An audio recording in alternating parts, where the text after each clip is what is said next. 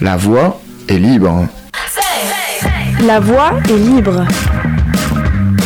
Une émission qui parle dans le vide pendant plus ou moins 52 minutes. À retrouver chaque troisième mardi du mois sur Radio Campus Angers. 103 FM. Dans cette émission, on vous propose des textes, souvent littéraires, parfois terre à terre, mais aussi des chansons, une interview et bien sûr des émotions.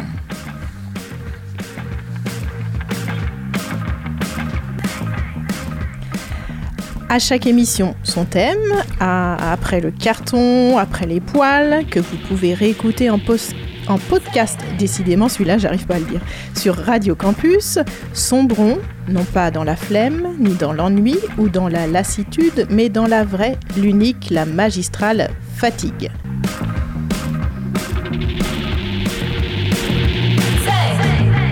La voix est libre Moi, quand on me dit fatigue, je pense à Renault. Fatigué, et de la vérité que je croyais si belle, que je voulais aimer. Alors pas parce que Renaud me fatigue, quoique il peut être un peu fatigant quand même, mais parce que je pense à sa chanson Fatiguée, composée par Franck Langolf, qui est sortie en 1985 sur l'album Mistral Gagnant. C'est d'ailleurs euh, sans doute le dernier album de Renaud qui mérita qu'on s'y attarde un peu et qui justifie de dire qu'après cet album, Renaud est vraiment vraiment devenu très fatigué. Ce que je vous propose, c'est de vous lire cette chanson, qui est la première de Renault à évoquer des thématiques écologiques. Allez, c'est parti. Lecture de Fatigué de Renault. Jamais une statue ne sera assez grande pour dépasser la cime du moindre peuplier. Et les arbres ont le cœur infiniment plus tendre que celui des hommes qui les ont plantés. Pour toucher la sagesse qui ne viendra jamais, J'échangerai la sève du premier olivier contre mon sang impur d'être civilisé, responsable anonyme de tout le sang versé, fatigué, fatigué, fatigué du mensonge et de la vérité que je croyais si belle que je voulais aimer et qui est si cruelle que je m'y suis brûlé, fatigué, fatigué. Fatigué d'habiter sur la planète Terre, sur ce grain de poussière, sur ce caillou minable, sur cette fausse étoile perdue dans l'univers, berceau de la bêtise et royaume du mal, où la plus évoluée parmi les créatures a inventé la haine, le racisme et la guerre, et le pouvoir maudit qui corrompt les plus purs et amène le sage à cracher sur son frère. Fatigué, fatigué. Fatigué de parler, fatigué de me taire, quand on blesse un enfant, quand on viole sa mère, quand la moitié du monde en assassine un tiers, fatigué, fatigué. Fatigué de ces hommes qui ont tué les Indiens, massacré les baleines et bâillonné la vie, exterminé des loups, mis des colliers aux chiens, qui ont même réussi à pourrir la pluie. La liste est bien trop longue de tout ce qui m'écœure, depuis l'horreur banale du moindre fait divers, il n'y a plus assez de place dans mon cœur pour loger la révolte, le dégoût, la colère. Fatigué, fatigué, fatigué d'espérer et fatigué de croire, à ces idées brandies comme des étendards, et pour lesquelles tant d'hommes ont connu l'abattoir. Fatigué, fatigué. C'est vrai qu'à 70 ans, il a le droit de fatiguer Renaud. Hein. Mais à ce qu'on dit, il serait toujours debout. Après la lecture de Pascal, écoutons Anne qui va nous lire quelques extraits de Sommeil d'Haruki Murakami, Murakami auteur contemporain japonais. Ces récits toujours ancrés dans un quotidien glissent subtilement dans la normalité. Voilà 17 nuits que je ne dors plus. Attention, je ne parle pas d'insomnie. L'insomnie, j'ai une idée de ce que c'est. J'en ai fait une à l'époque où j'étais à l'université.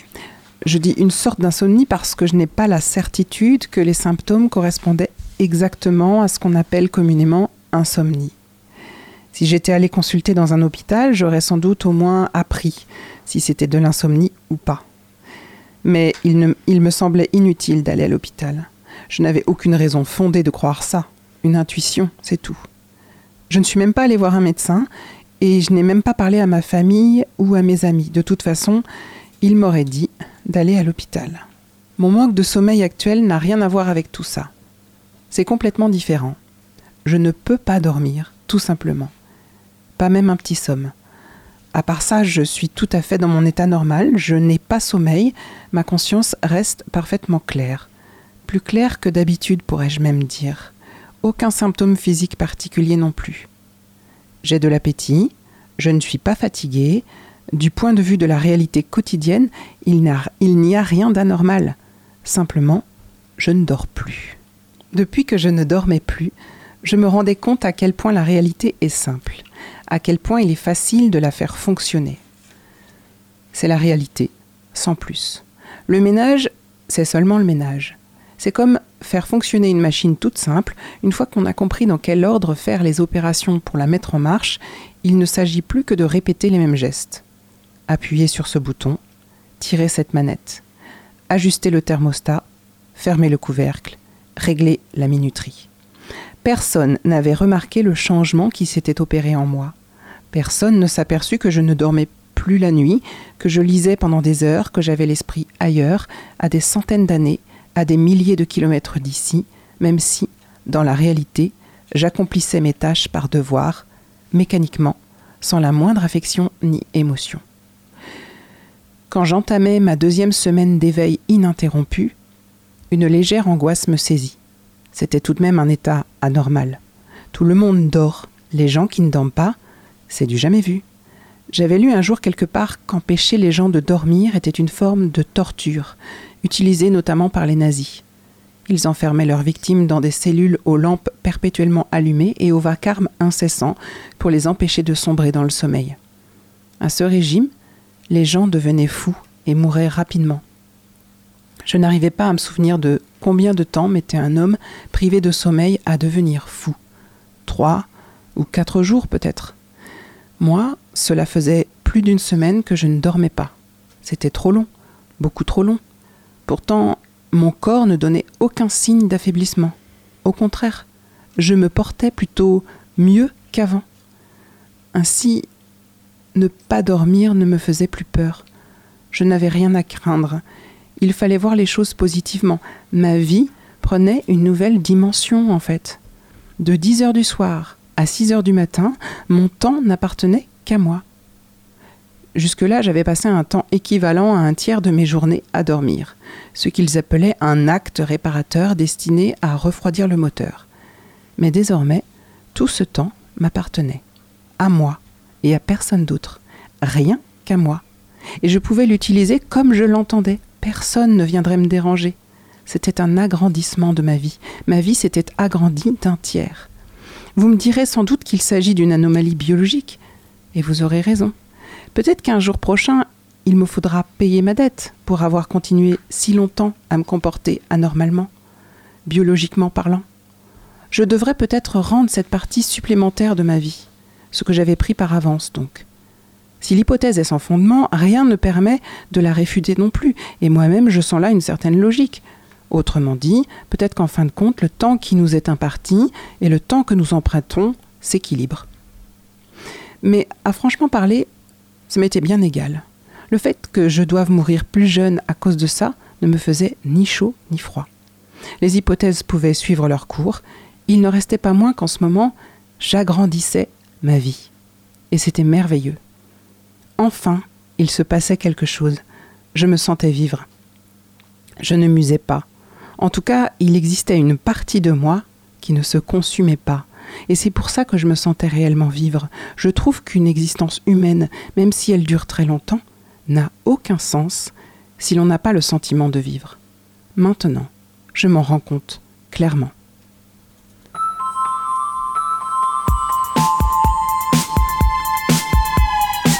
Je ne peux plus me réveiller,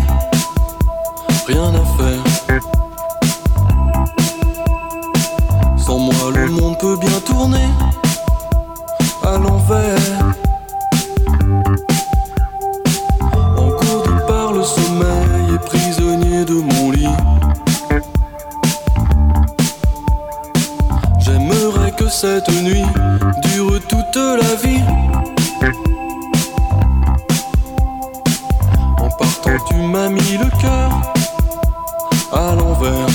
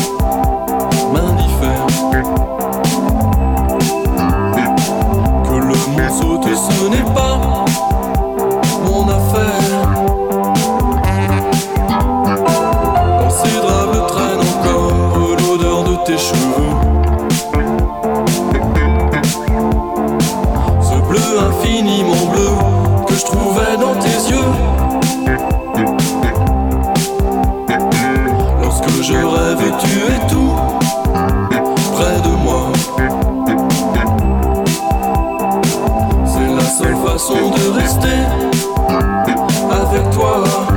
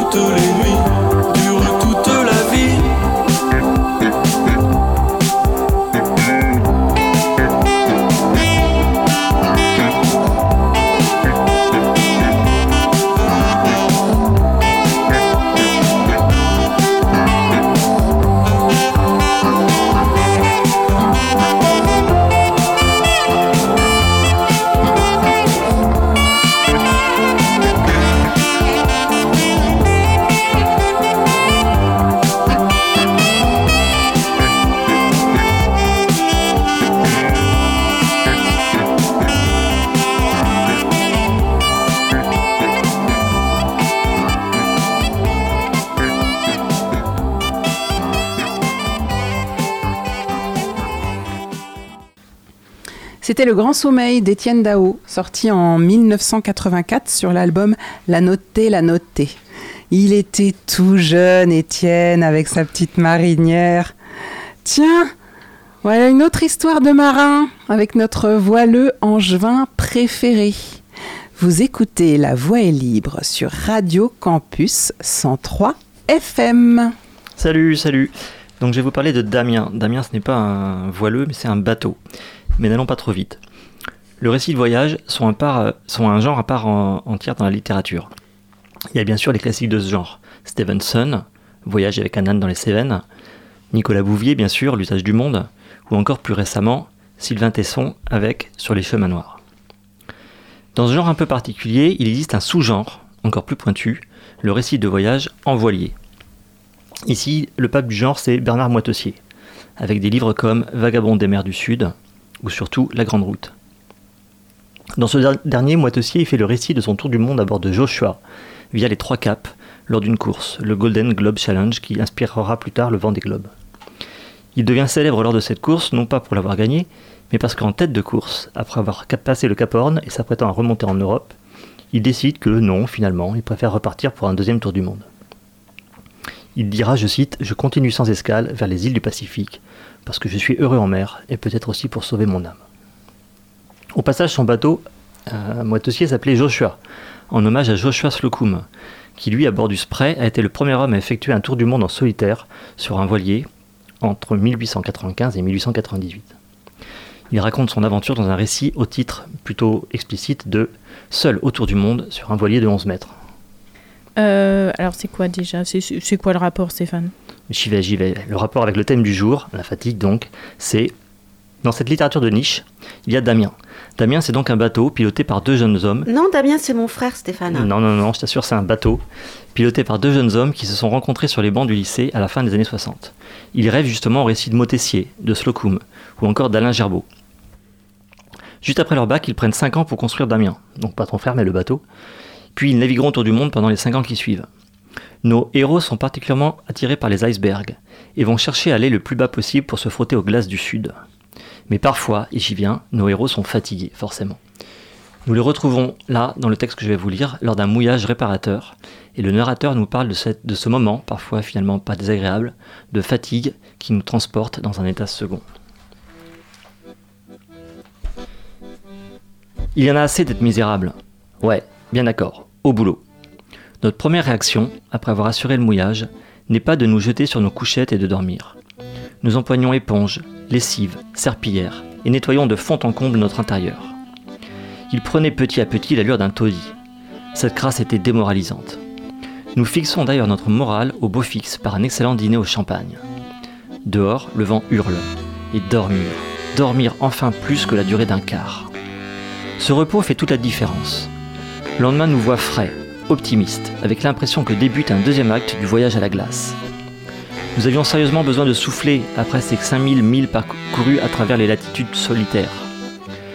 Je ne veux pas faire le compte des coups de vent subis depuis Tahiti, des heures à la roue, des icebergs, du sommeil qui ne dure jamais 3 heures pleines parce qu'il faut cuisiner, naviguer, bricoler et trouver le temps de s'endormir. La fatigue fait ses comptes toute seule.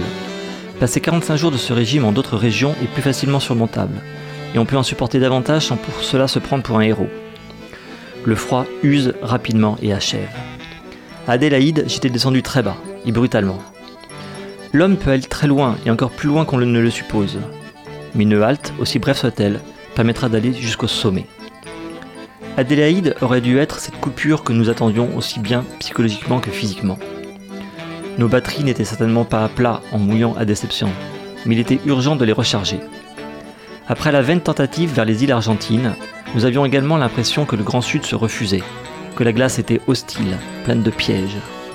Pas une seule perspective de mouillage tranquille, un endroit où nous pourrions quitter Damien pour saluer les phoques et les manchots, sans l'inquiétude de le retrouver coincé par du pack mouvant, la coque trouée par un growler. Comme des rats enfermés dans un labyrinthe, nous avions l'impression de tourner en rond en ratant chaque fois la sortie. Dans les fêtes foraines, il existe quelquefois une attraction où on va volontairement se perdre dans, un dédale de miroirs. On tourne, on s'amuse et puis on a soudain très envie de se, de se retrouver dehors. Allions-nous regagner du nord sans même avoir le privilège de voir un iceberg étinceler sous le soleil? Et la glace, la glace antarctique. Déception était bénie, loin de constituer une déception sur notre route. Ce mouillage ouvrait le deuxième acte du voyage à la glace.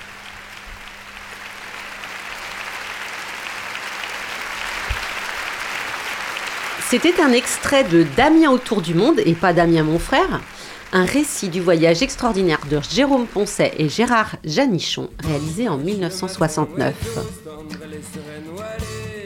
Les marins, eux, ont le droit d'être burinés. Pour les terrestres, par contre, pas toujours simple d'avoir les traits tirés. Vous me dites, monsieur, que j'ai mauvaise mine, qu'avec cette vie que je mène, je me ruine, que l'on ne gagne rien à trop se prodiguer. Vous me dites enfin que je suis fatigué. Oui, je suis fatigué, monsieur, et je m'en flatte. J'ai tout de fatigué, la voix, le cœur, la rate. Je m'endors épuisé, je me réveille là. Mais grâce à Dieu, monsieur, je ne m'en soucie.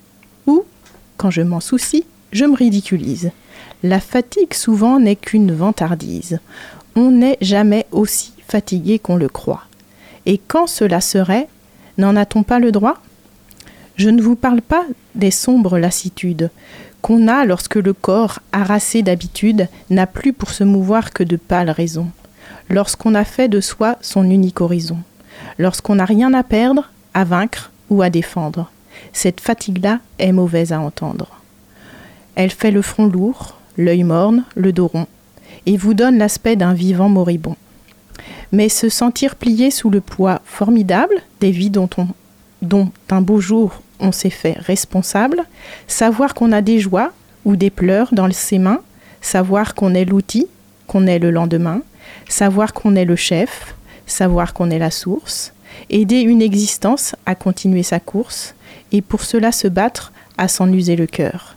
Cette fatigue-là, monsieur, c'est du bonheur. Et sûr qu'à chaque pas, à chaque assaut qu'on livre, on va aider un être à vivre ou à survivre, et sûr qu'on est le port et la route et le quai, où prendrait-on le droit d'être trop fatigué Ceux qui font de leur vie une belle aventure, marquant chaque victoire en creux sur la figure, et quand le malheur vient y mettre un creux de plus, parmi tant d'autres creux, il passe inaperçu.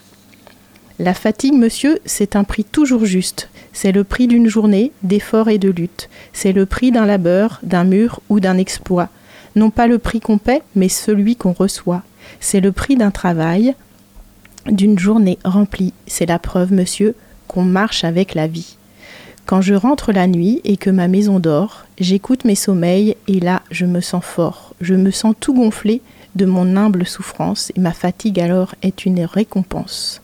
Et vous me conseillez d'aller me reposer? Mais si j'acceptais là ce que vous me proposez, si j'abandonnais à votre douce intrigue, mais je mourrais, monsieur, tristement, de fatigue. Caroline nous a lu L'éloge de la fatigue, écrit en 1953 par Robert Lamoureux. En réponse à toutes ces critiques reçues, tiens, ta mauvaise mine. Vous écoutez La Voix est libre sur Radio Campus 103 FM. Après avoir pris l'air, on fait une petite place sous plaid à Pascal, qui en a bien besoin, et son célébrissime jeu de questions-réponses. Aujourd'hui, Pascal, euh, sur qui vas-tu tester nos connaissances? Fatigué, fatigué, fatigué du mensonge et de la vérité que je croyais si belle que je voulais. Ce que je vous propose, c'est de revenir un peu sur Renaud que j'ai évoqué tout à l'heure en vous lisant sa chanson Fatigué. Parce que je trouve qu'on est allé un peu vite sur le personnage. Personnage qui incarne pourtant pas mal la fatigue à mon sens. Alors, on y a pris goût lors de notre émission du mois dernier sur les poils, c'est pourquoi je vous propose à nouveau un petit quiz. Et comme à notre habitude, on va explorer un peu l'univers d'une personne un peu has-been. Alors tant pis pour lui, ce sera Renaud. Alors c'est parti. Première question. En 1971, quelle rencontre va être déterminante pour Renaud et pourquoi? Petit indice, cette rencontre a lieu à Belle-Île-en-Mer. En quelle année? En 1971. Sa moto. Non. Non, Eh ben, un bateau, forcément un bateau, puisqu'il sera marin plus tard. Alors il sera, ce sera un, un- un- un marin de courte durée, hein, parce que euh, apparemment il est parti avec euh, Lolita et avec euh, avec sa femme Dominique. Elles avaient toutes les deux le mal de mer, donc euh, le grand périple il s'est écourté très Il a été mangé euh, chez Margaret. Euh, je ne connais pas Marguerite, mais non, c'est pas c'est pas du tout ça. Euh, Julien, t'as une petite idée à part la moto? Non, moi, je- la moto, euh, l'Irlande. Non, eh bien, en vacances à Belle-Île-en-Mer, il rencontre Patrick Devers dans une soirée qui le fait entrer comme comédien au Café de la Gare à Paris pour remplacer un acteur au physique similaire parti aux États-Unis. Donc il avait une sorte de sosie, on peut dire. Pendant quelques mois, tout en restant libraire la journée, Renaud joue avec Coluche, Miu Miu, Henri Guibet et bien sûr Patrick Devers. Il rend finalement sa place à l'acteur à son retour, plus tard remplacé par Gérard Depardieu. Renaud pense alors avoir trouvé sa vocation comédien. Mais bon, l'avenir, euh, prouvera le, le- le contraire. Alors, une deuxième question. On sait tous que la grande histoire d'amour de Renaud s'appelle Dominique. Et que c'est à partir du moment où Dominique l'a quitté que ça a commencé à partir en sucette. Ce qu'on sait moins, c'est avec quel homme était marié Dominique avant de connaître Renaud? Alors, avec qui Demis Roussos. Euh, Ah, bien tenté, Anne, bien tenté, mais... non, non, euh, il était avec Coluche. Non, c'est pas ça Dominique était avec Coluche C'est une ah, femme, hein, non, là, là tu, tu, tu confonds avec une autre histoire, je crois. Julien, est-ce que tu as une petite idée? Ah, Julien Clerc. C'était Julien Clerc. Non, Dominique n'était pas avec Julien Clerc. C'était Miu Miu qui était avec Julien Clerc, je crois. Mais euh, là, on, C'est pour une prochaine on- émission. On fait une sortie de route. Julien, est-ce que tu as une idée? Non, toujours pas. Jacques Martin. Dominique, Jacques euh, Martin. ah. Avec Jacques Bah, Jacques Martin. Martin, il a été marié avec tout le monde. Jacques Martin, juste avant, euh, juste avant que Sarkozy pique euh, Miu Miu à Jacques Martin. Eh ben, c'était, c'est une très bonne idée, mais c'est pas du tout ça. En fait, en 1975, Renaud rencontre Dominique, sa future épouse, à l'époque mariée avec Gérard Lanvin. Ah Et d'ailleurs, Renaud se moque de celui-ci dans une première chanson intitulée Les aventures de Gérard Exact. Lambert. Voilà, Exact. ça vous parle. Peu après, le chanteur réussit à séduire Dominique et le divorce avec Gérard Lambert est alors prononcé. Ouais, Pauvre Gérard. ouais. T'es de, de mèche avec les brins, en fait. Euh, Il est brun Ouais. Euh, ouais, ouais. Alors, je vous ai lu fatigué tout à l'heure.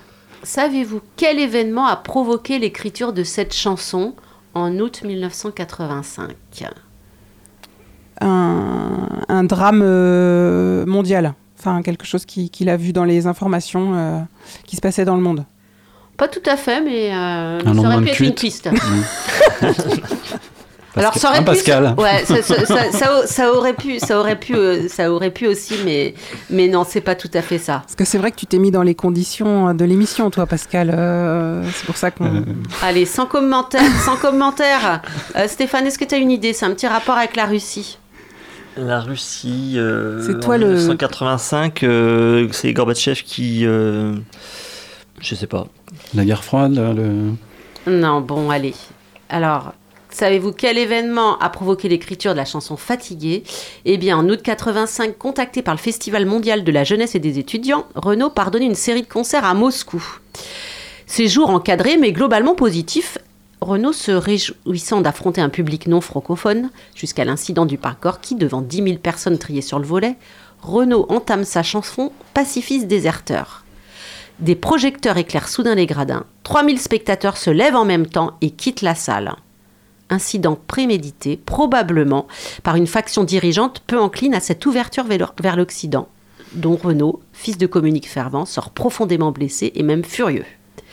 Ce séjour soviétique modifie sa vision du pays et lui inspire la chanson Fatigué, parue euh, ensuite dans le- dans l'album Mistral. Gagnant.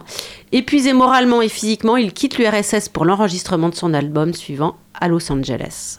Voilà, donc euh, voilà un peu l'origine de cette, de cette chanson-là. Allez, une nouvelle question. En 90, 1990, Renaud écrit six chansons pour une jeune chanteuse émergente et qui deviendra très vite mondialement connue. Mais ces six chansons ne seront jamais enregistrées. Qui est cette chanteuse et pourquoi ces chansons n'ont pas vu le jour? Moi, j'étais pas née en 90. Oh, petite menteuse. Euh, Céline Dion? Ouais, c'est ce qui me vient à l'esprit aussi. euh, c'est- Non, en 90, elle avait 6 Ouais. ans. Bah justement, elle a commencé. Alors non, c'est pas Céline Dion. Euh, cherchez plutôt plus... Alors, qui va devenir mondialement connue, mais cherchez près de chez- tout près de chez nous, C'est une chanteuse francophone. C'est Vanessa Paradis Bravo, Anne Ouais Incroyable, incroyable. Alors là, là, j'aurais vraiment pas juré que l'un d'entre vous puisse euh, avoir une, euh, trouver la réponse à cette question. En 1990, en effet, Renaud écrit six titres pour le deuxième album de Vanessa Paradis sur des musiques de Frank Langolf. Mais entre-temps, Vanessa Paradis rencontre Serge Gainsbourg, qui tient absolument à écrire l'intégralité de Variations sur le même thème, donc le second album de Vanessa Paradis. Il s'entretient avec Renaud pour le supplier de se retirer du projet. Et le chanteur se voit contraint de mettre à la poubelle les six maquettes déjà enregistrées pour Vanessa Paradis. Waouh, mais il faudrait les réenregistrer, celles-là, Pascal? Hein, écoute, euh, Écoute, oui, je suis, je suis bien d'accord avec toi. Qu'est-ce qu'on attend? Donc, pour finir, on peut quand même être honnête et se dire qu'il y a plus de chansons de Renaud exaltantes que de chansons fatigantes. Mais je voulais quand même vous demander quelle était pour vous la chanson de Renaud la plus fatigante. Alors, puis après, je vous livrerai moi ma, ma réponse. Ah, celle qu'on entend euh, le plus, Ah, peut-être. La plus fatigante, bah, c'est la dernière là sur le Covid, je pense. Non mais Stéphane, t'es- trop fort, hein. t'es trop fort parce que c'est exactement pour moi aussi la chanson la plus fatigante de Renaud. C'est cette chanson qui s'appelle Corona Song, qui sort en 2020 et qui se veut un hommage aux victimes de la pandémie du Covid-19 et aux soignants. Il s'y attaque à la Chine, qui a envoyé le virus, à Donald Trump, dont il évoque la connerie, aux gouvernants politiques qui l'ont bloqué chez lui deux mois sans possibilité d'aller au café voir ses potes, et apporte son soutien à Didier Raoult. Là, clairement, moi je l'ai trouvé vraiment fatigant. On la diffusera pas, celle-là, hein, c'est promis. Non, non, non, c'était pas, c'était pas prévu, heureusement. Bon, en espérant toutefois que vous n'êtes pas trop fatigué, je vous propose de fermer les yeux et d'écouter maintenant Fatigante, un morceau de Louise Attaque. Oh elle dit ce soir allez on va danser. Ce soir au matin coucher ou allez Désespérante. Oh elle dit toujours bonjour comme ça ou elle dit toujours au revoir comme ça ou elle dit toujours je veux ça ça ça ou elle fatigante. Voilà de la suite dans les idées. Soudain où elle te dit bonsoir à demain. Mais quand elle danse, belle franche, une reine. Oh, elle est pour moi, tout ça pour moi, un ange qui danse autour de moi. Et pourtant, elle dit toujours bonjour comme ça, elle dit toujours au revoir comme ça, elle dit toujours je veux ça, ça, ça, elle est fatigante.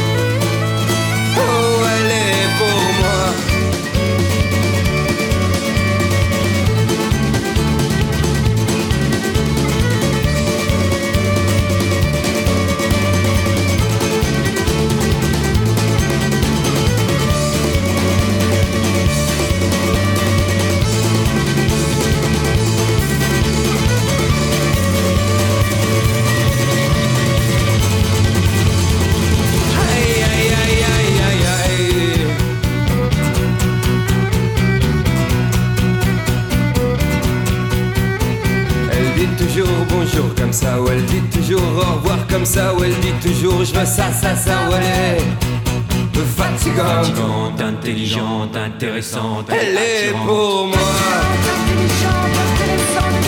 fatigante.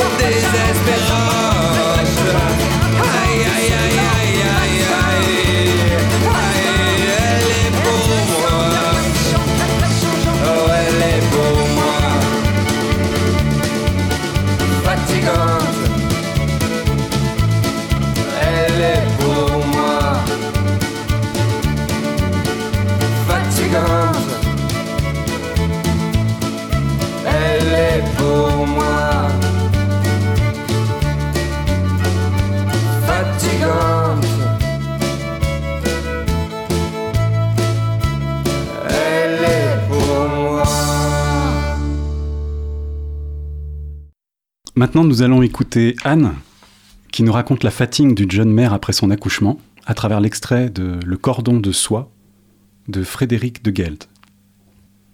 Dès qu'elle a trouvé sa page. Ne pas dormir. Suivre du doigt le mouvement de tes mains. Toucher la douceur de ta joue. Lécher la rondeur de ton crâne. Respirer sur ta nuque la chaleur mouillée de ton corps endormi. Si petit, si blotti. Je ne sais si je suis dans l'interdit de palper ce corps qui fut mon intérieur avant que d'être un autre. Tout arrive dans cet instant. Mes seins de pierre, encore maladroits, sont soulagés par ta venue. Nous sommes deux à sombrer dans le sommeil. Nos songes se rejoignent peut-être. Ressac, écume, vague léchant le sable, rêve de mer. Surprise de sentir à nouveau ta bouche endormie palpiter et le picotement du lait qui revient, pour une goutte de confort extrême. Je te dis quelques mots. Tes paupières se soulèvent dans un immense effort. Je n'ose te prendre mais tout appelle ce contact, contact. Je te pose contre mon sein, épuisé, extasié. Je te respire, je chante, et d'un souffle, tu m'endors.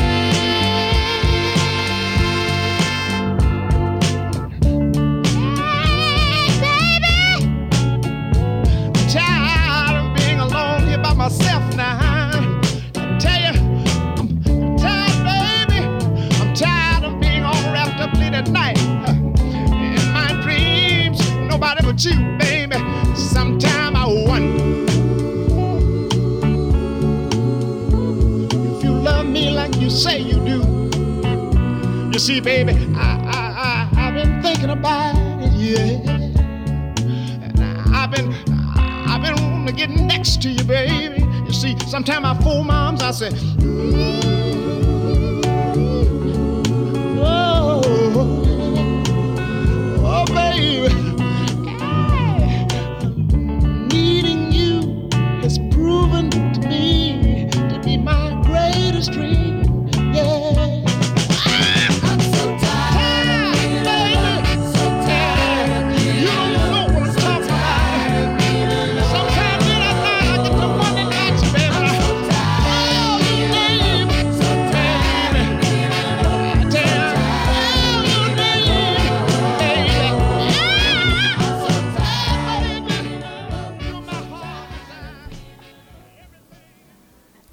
Of Being Alone est une chanson d'Al Green sortie en 1971. Vous savez, le siècle dernier.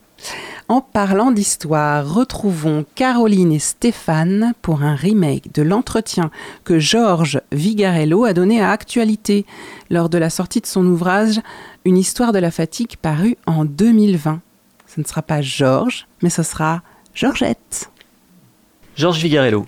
La fatigue se caractérise-t-elle de la même manière selon les époques? Aussi surprenant que cela puisse être, la fatigue n'a pas une définition intangible à travers les époques. Elle change dans une certaine mesure de repères et même d'objets. Au Moyen Âge, la fatigue est éminemment et exclusivement physique. Puis l'on commence à voir apparaître, en particulier à l'époque classique, des fatigues qui font référence à des efforts mentaux. Descartes est à ce titre l'un des premiers à évoquer une fatigue d'esprit, une sorte de lassitude émanant de sa résistance psychique. Dans des lettres, il recommande à ses correspondants de ne pas faire trop de métaphysique. À la même époque se généralisent les récréations dans les lieux d'éducation. Sans caractériser les angoisses, les inquiétudes ou anxiétés, une fatigue de l'intellection est alors remarquée. Un peu plus tard surviennent des fatigues qui ne sont ni totalement physiques ni totalement d'esprit, des sortes d'effondrements psychologiques, de l'ordre de la lassitude ou de la langueur. On constate ainsi qu'à travers l'histoire, la perception s'affine et que, dans le même temps, elle se différencie. Au Moyen Âge, on caractérise ainsi la fatigue en disant que les membres deviennent gros, que la respiration s'affaiblit. Quand Descartes parle de la fatigue d'esprit, elle n'a pas grand-chose à voir avec la fatigue musculaire évoquée par un ouvrier au XIXe siècle. La même valeur est-elle d'ailleurs accordée aux différents types de fatigue? La mise en scène de ceux que l'on considère comme fatigués, de ceux qui méritent, en quelque sorte, une attention particulière, change aussi selon les périodes. Les personnes que l'on considère aujourd'hui comme fatiguées ou éminemment fatigables ne sont pas prises en compte à certaines périodes. Par exemple, lorsque l'on étudie la période médiévale, la fatigue des vilains est très peu évoquée, comme celle des compagnons ou encore moins celle des serfs. En revanche, celle du combattant, qui défend la cité, est valorisée, tout comme celle éventuellement du clerc ou du pèlerin. Dans les récits de la bataille de Bouvines, au XIIIe siècle, certains nobles sont relevés, tant ils se sont épuisés, et cela constitue leur valeur. Dans les combats médiévaux, la durée du combat grandit le combattant, ainsi que l'épuisement de ce dernier. À partir de la période classique, l'attention se dirige vers d'autres classes ou métiers privilégiés, et l'on évoque alors la fatigue des notables, des avocats, des médecins et des administrateurs. Mais la fatigue est-elle toujours liée à une dépense d'énergie dans l'histoire, notamment médicale? L'apparition du Covid et le confinement qui en, a découlé ont pu laisser penser que les gens confinés seraient moins fatigués. Or, l'inverse a été constaté. On se rend alors compte qu'une fatigue peut émerger, qui est constituée non, non par la dépense, mais par la non-dépense. Une fatigue qui passerait par ce que je nommerais un dispositif d'empêchement empêcher les individus de disposer de l'espace, de se projeter dans l'avenir ou de côtoyer les personnes qu'ils apprécient les retient contre leur gré. Un phénomène de l'ordre de l'affaiblissement se manifeste aussi, paradoxal soit-il. Ce phénomène de la fatigue due à la non-dépense existait-il préalablement au Covid? Alors je crois qu'on va passer à la question suivante. 3-4. On évoque depuis quelques années une fatigue informationnelle. Est-elle si neuve que cela? Cette fatigue informationnelle est encore mal définie. Elle semble correspondre à l'accentuation de la sensibilité, à l'égard des intensités du sentiment d'urgence, du poids que peuvent représenter les responsabilités, les idées. Dans la deuxième moitié du 19e siècle, cette société de la production, du rendement, plusieurs dynamiques concourent à une accélération globale, une dynamique de la vitesse avec le chemin de fer, le télégraphe puis le téléphone. La dynamique de la presse qui, pour pouvoir exister, doit apporter une information nouvelle et rend d'ailleurs compte de cette accélération tout en y participant. Enfin, une dynamique des perceptions facilitée par l'électricité qui multiplie les messages et leur durée. Le public se retrouve finalement confronté à quelque chose qui menace en permanence de le déborder. Un mot surgit qui n'existait pas, le surmenage. Il désigne une situation apparemment nouvelle, un moment où tout déborde, où l'on se retrouve comme le cheval qui va trop vite, dépassé par sa propre physiologie. Les symptômes sont identifiés peu à peu, neurasthénie, impuissance, faiblesse interne. Une fatigue totalement nouvelle, inédite, qui n'a rien à voir avec la fatigue physique médiévale. Aujourd'hui, l'attention est plus particulièrement tournée vers les écrans et leurs informations spécifiques qui installent une sorte de charge mentale, mais on retrouve une certaine continuité entre les époques. Si vous ne ronflez pas déjà, voici l'heure de notre rendez-vous avec l'écriture. Julien semble un poil vanné et nous met à contribution pour mettre en voix ces mots. C'est maintenant, c'est prolepse. Tu tombes. Tu plus. La fatigue, c'est ce qui me détourne du néant, du grand saut vers plus rien, qui me délivre de la peur de l'avenir. C'est ce qui me permet d'échapper à la mort, la mort. Au pluriel, c'est celle des autres. Au singulier, c'est la mienne. Dormir, c'est mourir, un peu. C'est accepter de lâcher le monde ou de le laisser vous saisir. Quand la nuit se pose, quand le noir s'installe, c'est l'heure de réparer la vie, d'envoyer chier celui que vous avez laissé vous cracher à la gueule, de dire adieu aux tâches quotidiennes, aux vacances à ou plage, au programme de travaux, à la glycine qui pousse et qui n'est pas taillée, au déjeuner à cuisiner, à la prise de bec avec votre colloque depuis vingt ans et au petit bonhomme qui vous a crié dégage en guise de bonne nuit. La fatigue, c'est une fleur sur un tas de fumier. C'est ce qu'il me reste de liberté quand j'ai raté ma journée. C'est le choix de ne pas céder au sommeil ou à la mort avant d'avoir trouvé le sens, avant d'avoir fait vivre un petit bout de ce qui fait vibrer, de ce qui me tient debout, de ce qui me rend vivante. Euh, Jean-Jacques, vous, vouliez intervenir? Ouais, ouais, ouais, ouais, ouais, ouais. Bah moi, c'est les gens qui finissent pas leur... euh, tu sais, la fatigue... euh, moi, elle vient des gens qui... Tu sais, ils regardent comme ça, d'un air hésitant. L'air d'avoir quelque chose à dire. L'air de... Comme ça, tu vois, et comme si tu étais leur pote. Enfin, tu pourrais être leur pote. Enfin, pas vraiment non plus, ce serait pas... Mais ça ne change rien. Ils te parlent, ils te regardent, ils guettent ton écoute, ils la cherchent. Enfin, ils te, ils te regardent et tu te sens pris à partie, tu te sens obligé d'écouter. Peut-être pas pris en otage, mais quand même obligé de regarder et de rien dire. De faire comme si, comme si c'était important ce qu'ils disaient. Parce qu'ils ont une façon de parler, une manière de... Enfin, t'écoutes comme tu peux. Enfin, que t'écoutes ou pas, ça change pas grand-chose. Ils parlent, ils ont l'air trop tristes quand... Enfin, je dis triste, mais pas forcément, hein, parce qu'il y en a des en colère, des tout piteux, des joyeux aussi qui débordent, des... Je sais pas, moi.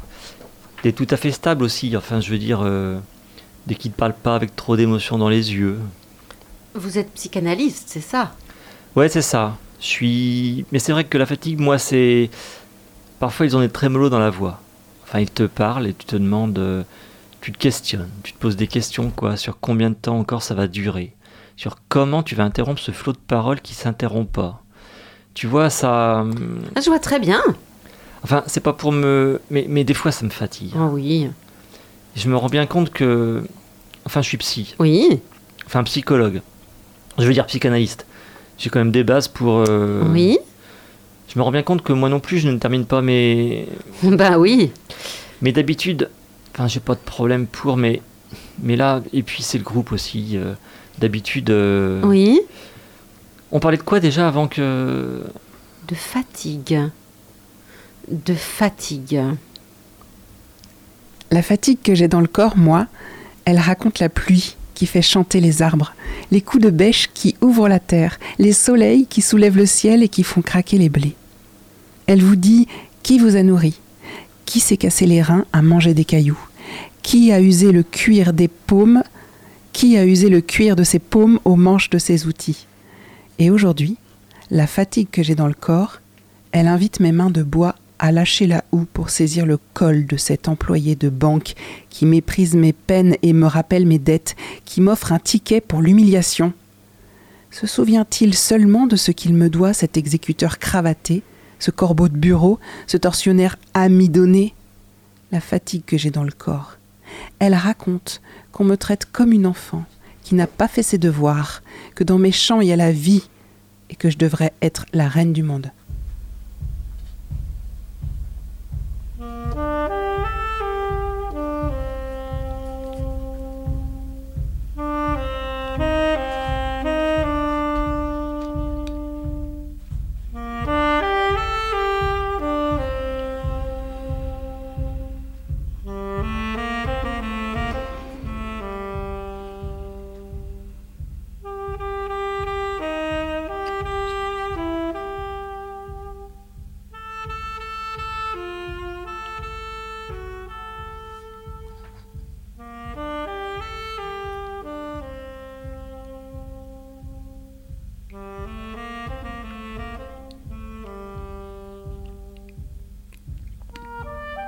As marre de l'épuisement, du surmenage de l'abattement, de cette cage de fatigue qui te rend impotent, mou, complaisant.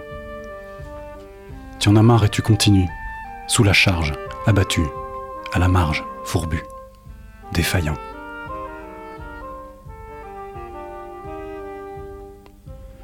Tu n'en peux plus, mais tu avances, une patte devant l'autre, au bord de l'évanouissement, résolu, pesant, harassé, les muscles tendus vers la cible qu'on t'a assignée, au bout de ton souffle, suffocant, presque éteint.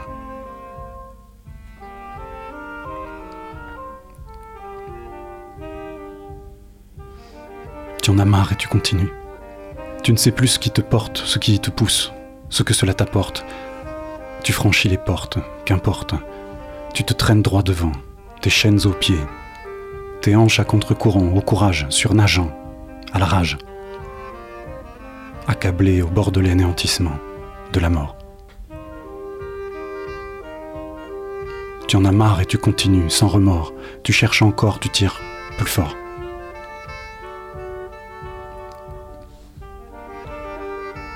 Un maillon cède sans que tu n'abandonnes. Tu craches, tu te donnes. Tu trébuches, tu titubes, tu chancelles. Tu tombes, tu te relèves. Tu chutes, tu te redresses. Demain la relève, une dernière enjambée. Tu franchis le seuil et tu t'effondres. Un escalier. Roulant sur les marches, le corps piégé, fatigué à mourir. Tu en as marre, tu continues. En boule. Tu tombes, tu tombes, tu tombes encore, dérangeant la poussière qui rentre dans ta gorge et qui saisit tes sens. Bientôt en bas. La fin.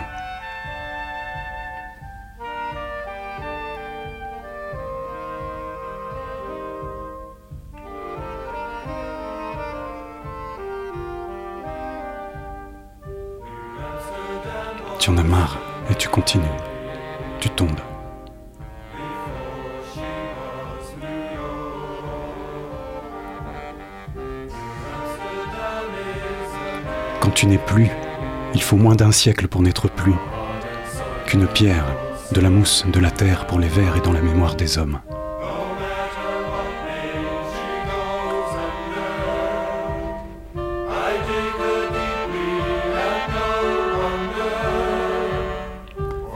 Quand tu n'es plus, il faut moins d'un siècle pour n'être plus qu'une pierre, de la mousse, de la terre pour les vers et dans la mémoire des hommes.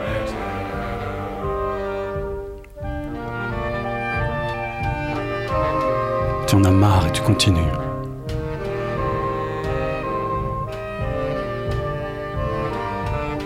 Tu en as marre et tu continues. Tu tombes. Tu tombes. Tu n'es plus.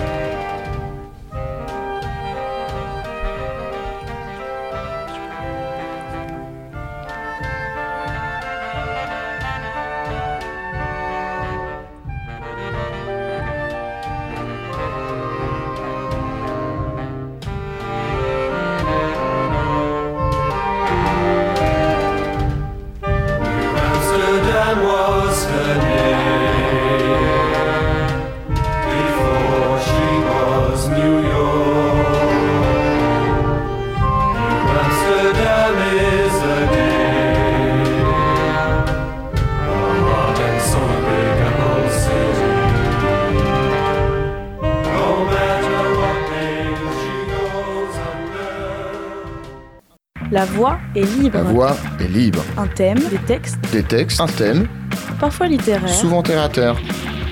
sur Radio Campus Angers 103 FM. La voix est libre, c'est terminé pour aujourd'hui. On vous retrouve le troisième mardi de chaque mois à 19h et en podcast sur Radio Campus Angers.